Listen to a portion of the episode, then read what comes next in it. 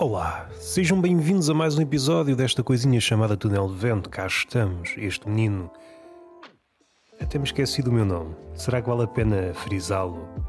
Quem está aqui desde o início há de sabê-lo. Se bem que é uma ousadia achar que alguém está aqui a ouvir 600 e tal episódios. Alguns foram acompanhando a jornada, outros ficaram pelo caminho. Se é jornada, é comboio. Ah, mas o comboio ficou a meio do caminho. Não, vocês é que ficaram. Isto não é CP. Mais uma voltinha, mais uma quê? Uma jornada? Meus caros Ulisses Anónimos. Chegamos a. a lado nenhum. E dizer ao sítio onde nos esperam, mas não sei se Ítica é o sítio onde nos esperam. Um começo atípico, para não destoar. Encontramos-nos aqui, perdidos. Eu estava aqui a tentar ajeitar o microfone e antes de avançar, não será descabido pôr por extenso o meu embaraço. Não é que o mundo me embarace e eu preciso de shampoo nos olhos, que é para chorar a bom chorar. Aliás, o shampoo, bem vistas as coisas, é uma espécie de psicólogo. Ia dizer mais barato, mas depois recordei-me do preço do shampoo e anda ela por ela. Mas há também outras vantagens em ficar em casa. Vocês, ah pá, não me apetece falar com pessoas desconhecidas, em sítios desconhecidos, deitar-me em sítios desconhecidos a falar de coisas conhecidas. É algo que não quero para a minha vida. Então, se querem chorar, eu não estou aqui para avaliar o choro. Haverá várias categorias de choro. Choramos porque nos magoaram, ou então é apenas shampoo. shampoo que entra nos olhos e choramos. Inicialmente pode ser apenas uma reação ao shampoo, mas é apenas o começo. O que inicialmente era apenas um embaraço, uma irritação, uma lágrima, uma espécie de comentário, revela-se uma ligação com o nosso interior. Quem diria? Que o Linique seria uma espécie de psicólogo aquoso? Estamos nós a chorar, a gritar. A gritar não, porque podemos partilhar a casa. O que é que se passa aí na banheira? E eu nada, estou a matar os meus fantasmas. Mas não gastes água, porque a água é necessária para o ser humano e para os hipopótamos. e é mais por isso eu não vejo os ativistas a reclamar esse lado.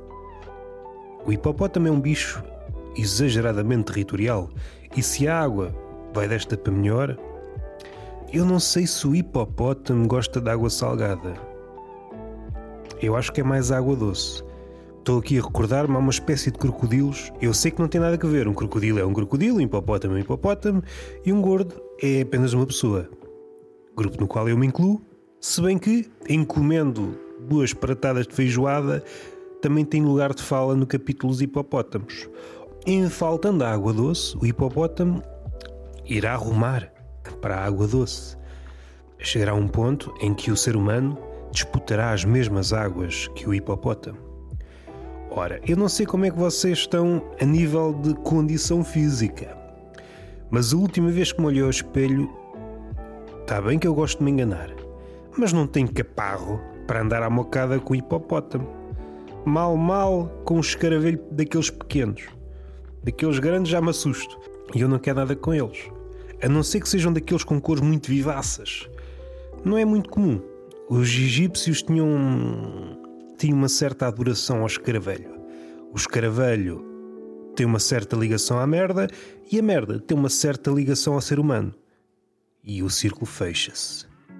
Cá estamos, ao sabor da música, ao sabor do pensamento, e quero aproveitar para desfazer um equívoco, já que o erudito é uma figura que existia naqueles tempos em que as pessoas pensavam, que anda ali paredes meias com aquele tempo em que os animais falavam. Já se passaram muitos anos, e o que é que fizemos com esses anos todos que passaram? Pouca coisa, pouca obra. Pintámos e pintalgámos obras de outros, não sei de quem. É o que nós sabemos fazer, é pichar a obra alheia. Tem pichado a obra alheia? É a pergunta que eu quero ver respondida, mas fora daqui.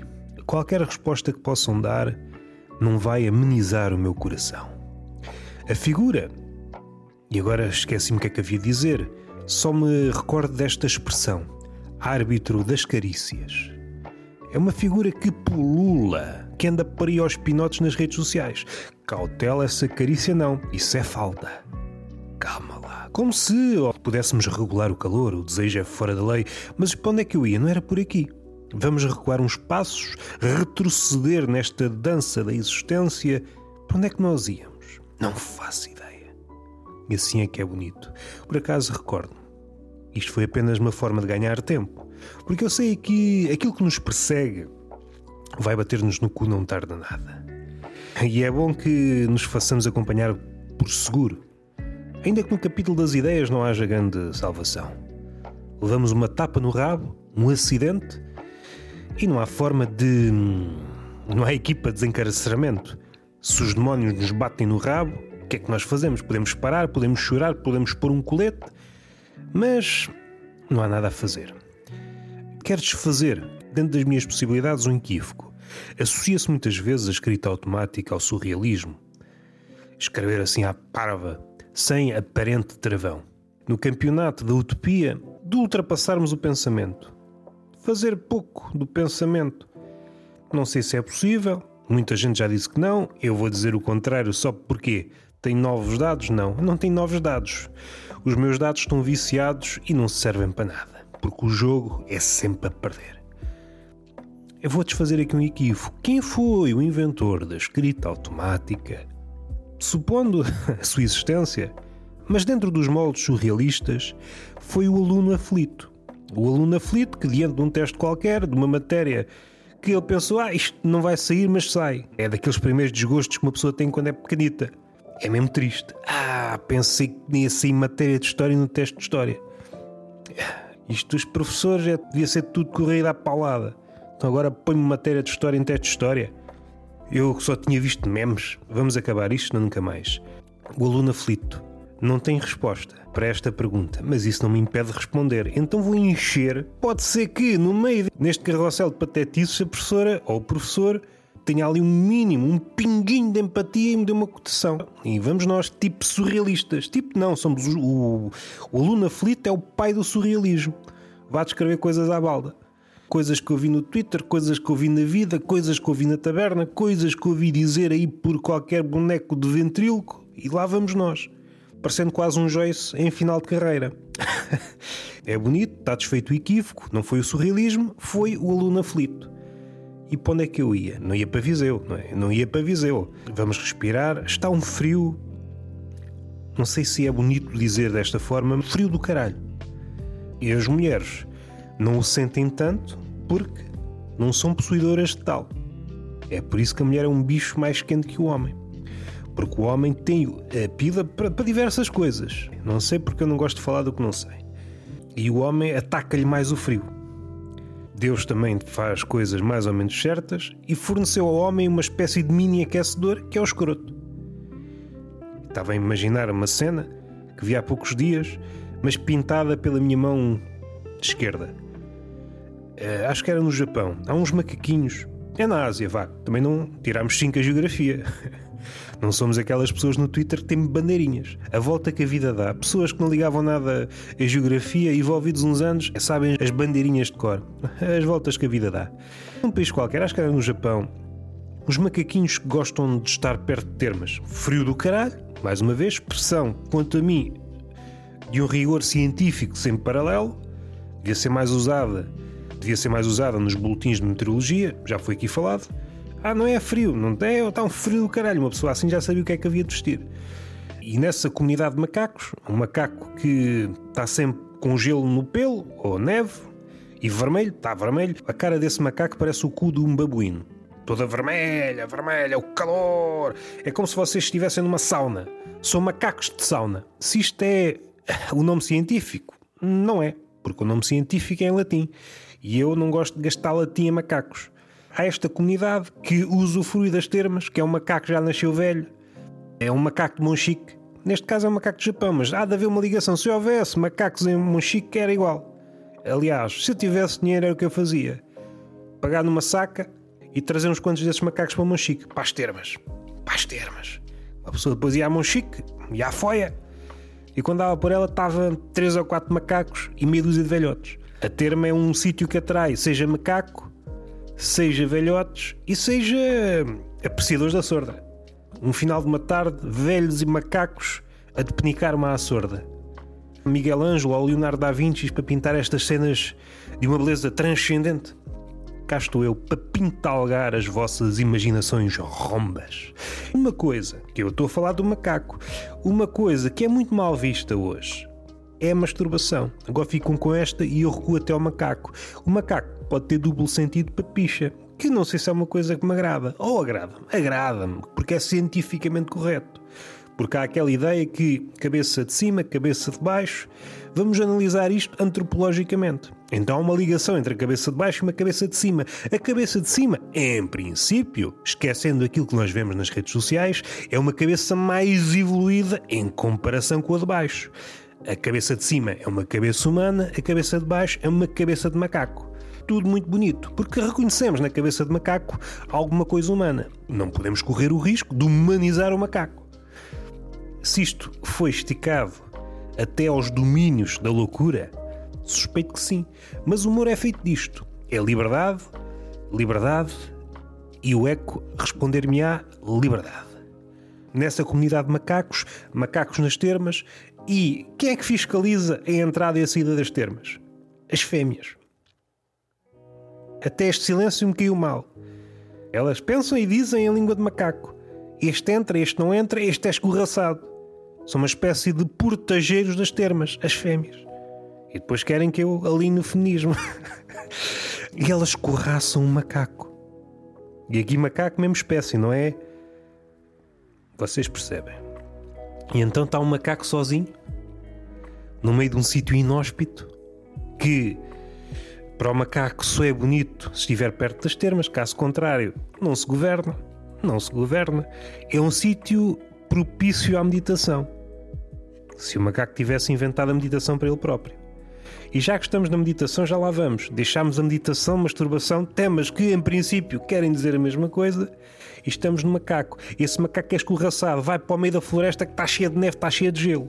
E ele a pensar: isto assim não me oriente, porque assim vou morrer. Eu só estou a bem nas termas no calor, seja humano, seja das termas, seja entre as fêmeas. Assim isolado, então, mas eu sou algum ermita? Macaco ermita? Não. E ele pensa, há várias histórias no Japão, na Ásia, lá para aqueles lados, que é mesmo assim, uma pessoa que não estudou geografia pode dizer lá para aqueles lados do rei macaco. Vários mitos, várias histórias sobre macacos muito poderosos, mas não há nenhum macaco isolado no meio do gelo da floresta. Isso não, isso não dá saúde ao macaco. O macaco pensa lá com o seu miolo de macaco. Onde é que eu estou bem? Em cima da árvore, contacto com o chão muito frio. Então vai para cima da árvore, mas sozinho não se orienta. Não consegue criar temperatura suficiente para se manter vivo. Como as fêmeas gostam de estar sempre a escorraçar o macho, de repente aparece outro macho, vindo não sei de onde, de outro grupo qualquer, de outras termas. E aquele macho que está no sopé, não é no sopé porque uma árvore não é uma montanha, mas já que utilizei o sopé, vou utilizar. No sopé da árvore, olha para o outro lado de cima, epá, saiu uma taluda. e aproxima-se dele e abraçam. É daqueles abraços, até mesmo para mim que eu sou um coração rijo, ao contrário do meu pênis. O meu pênis é um bicho de dureza sazonal e aquilo derrete-me. Parece uma figura de Salvador Dali, todo, todo derretido. Abraçam-se sem dizer ai nem ui, estão abraçados porque aquele abraço, aquele abraço sim é verdadeiro. Não é daqueles abraços que nós vemos no filme, isso é só ficções ensaiados mil vezes. Não, aquele abraço é um abraço que significa sobrevivência e mantém-se abraçados no topo de uma árvore sem nada. Que a árvore nem tem folhas, nem tem frutos, não tem nada, só tem neve. É este tipo de postais que eu gostava de ter. Se fosse onde? Num sítio qualquer, porque eu não saio de casa. Ora, vamos falar de masturbação. A masturbação, pronto, não há grande coisa a falar. Cada um há de interpretar à sua maneira e não entramos pelaquela frase de Nietzsche, não há factos, apenas interpretações. Eu acho que não há interpretações erradas para a masturbação, a não ser que vocês sejam, sejam um trator da masturbação. Há um grande historial de tratores da masturbação. Falamos da religião? Sim, senhor. A religião foi uma grande tratora da masturbação. Antes dela, houve um grupo, durante muito tempo, que inventou a bom inventar merdas sobre a masturbação. E esse grupo, que embora tenha ganho um prestígio anormal, talvez nos últimos 100 anos, durante toda a história da humanidade, era um grupo, alto lá meu Deus, recordo Marcial a gozar com o médico, é mesmo essa a figura, o médico. O médico era um detrator da masturbação. Ah, isso faz mal a tudo. Não vamos por aí que já falámos, a masturbação como o centro de todos os males. Aquilo que nos chegou até hoje, que a cegueira, a cegueira, a cegueira faz masturbação, é exatamente isso, a masturbação dá em cegueira. Mas antes, no início dos inícios, não é nos inícios dos inícios, estamos a pensar para aí no século para a Idade Média, vá, um século qualquer. É a vossa escolha. A masturbação era a causa de todos os males. É preciso não esquecer que os médicos, durante muito tempo, foram um obstáculo para a masturbação.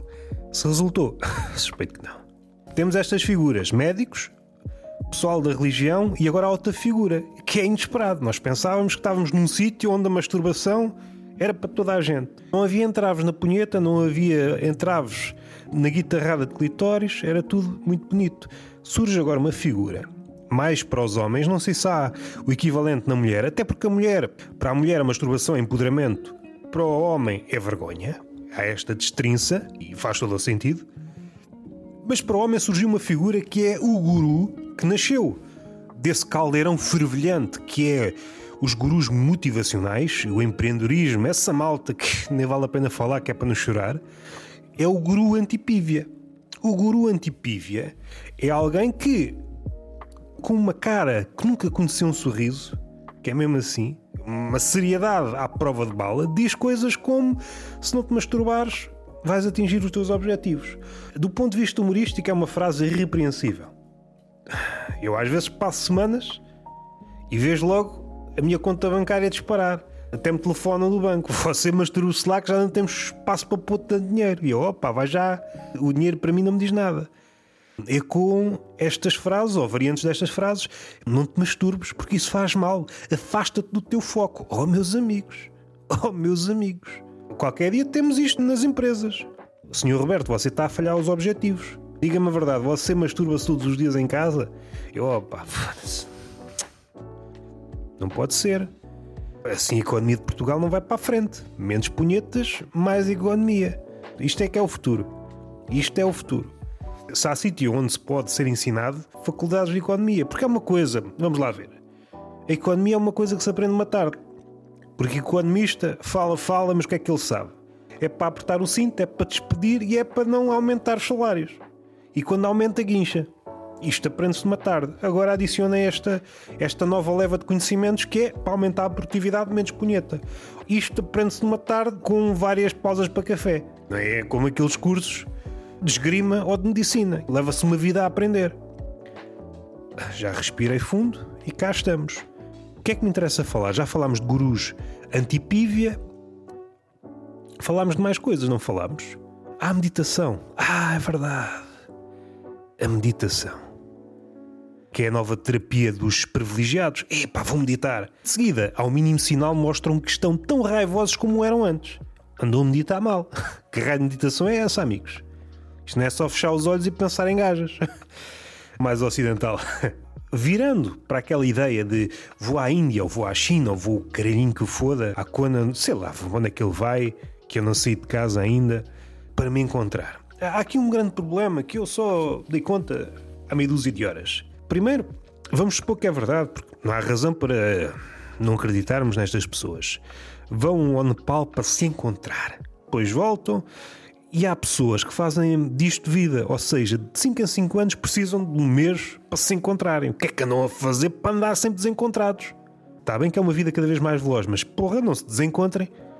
Às tantas são um comando para eles próprios. Estou em casa, olha, desencontrei-me. Oh, porra, tenho que ir ao Nepal, tenho que ir à Índia para me encontrar isto não é vida para ninguém. Supondo que é verdade, porque mais uma vez não há razão para não ser, isto põe aqui a nu a superioridade branca. Normalmente são ativistas, são ativistas domingo, que tiram um mês. É, olha, agora vou-me encontrar. Vou-me encontrar ou para um sítio longe. Onde é que me encontro? Vou à taberna, olha, afinal, afinal estava aqui. Não foi preciso ir para longe. Vamos supor que é verdade, encontra-se mesmo. O que é que isso diz do monge, do monge tibetano? votou a sua vida a encontrar-se. Leva uma vida a tentar encontrar-se e não consegue. Depois vai lá um europeu qualquer, em 15 dias encontra-se. Pois, pois não querem que não haja pessoal de extrema não sei do quê, extrema. Eu às vezes perco-me nas cidades, sei lá, a diferenciar a esquerda da direita. Pois dizem que o branco não é superior. Claro que é. Claro que é. Um monge leva a vida toda e não consegue encontrar-se. Vai lá um gajo 15 dias e encontra-se. Se calhar é o facto de rapar o cabelo. Dificulta uma pessoa encontrar-se. São todos iguais? Pois como é que o monstro se encontra no meio daquelas cabeças todas iguais? Não se encontra. E está feito. Beijinho na boca, palmada pedagógica numa das nádegas e até à próxima.